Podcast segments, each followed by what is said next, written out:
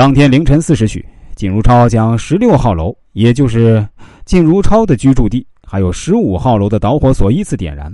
靳如超从棉三宿舍南门逃出，马不停蹄地赶往之前放好炸药的各居民楼，依次点燃了所有楼层的导火索后，迅速逃离现场。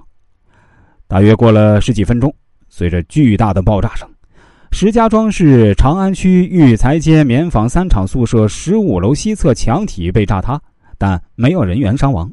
随后，与其相邻的十六号楼发生爆炸。楼房整体倒塌，造成九十三人死亡，十二人受伤。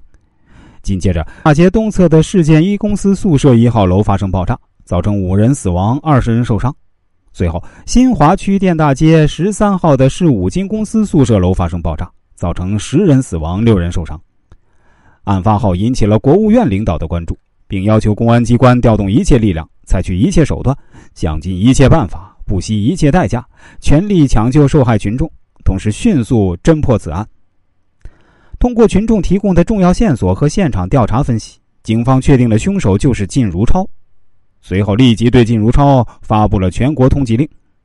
作案后，靳如超乘坐长途汽车开始逃窜，经郑州、漯河、武汉、衡阳、玉林等地辗转来到北海市，结果第二天就被北海市公安局擒获，随后被押回石家庄。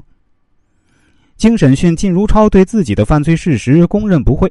他大言不惭地说：“是我搞的爆炸，我早想炸死他们了。”二零零一年四月十七日，靳如超被判处死刑。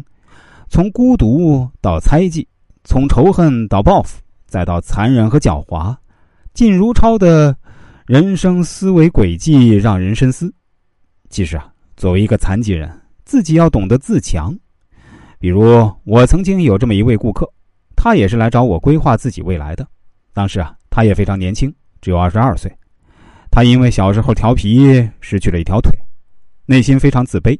但他是非常善良的，他没有因为自己的残疾就想去报复社会。相反，他还经常去做志愿者，比如去义务献血，去养老院帮忙打扫卫生。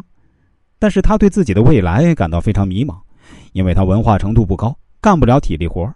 也不知道若干年后，如果父母去世了，还能不能养活自己？他内心也想娶个老婆，但也只是想想而已。他认为自己是找不到老婆的。我当时看了他发来的相片和出生年月日，根据《易经》的知识判断，我对他说：“你可以找到老婆。”于是我推荐了一个非常适合他的创业项目。他现在的日子啊，过得还是比较好的，也娶了媳妇儿，生了孩子。至于我推荐给他的是什么创业项目，这个我就先保密哈。因为我给顾客做创业项目的推荐也是因人而异的，比如我也结合一些易经国学方面的知识，如果您也想让我来看看，那就也来试试吧。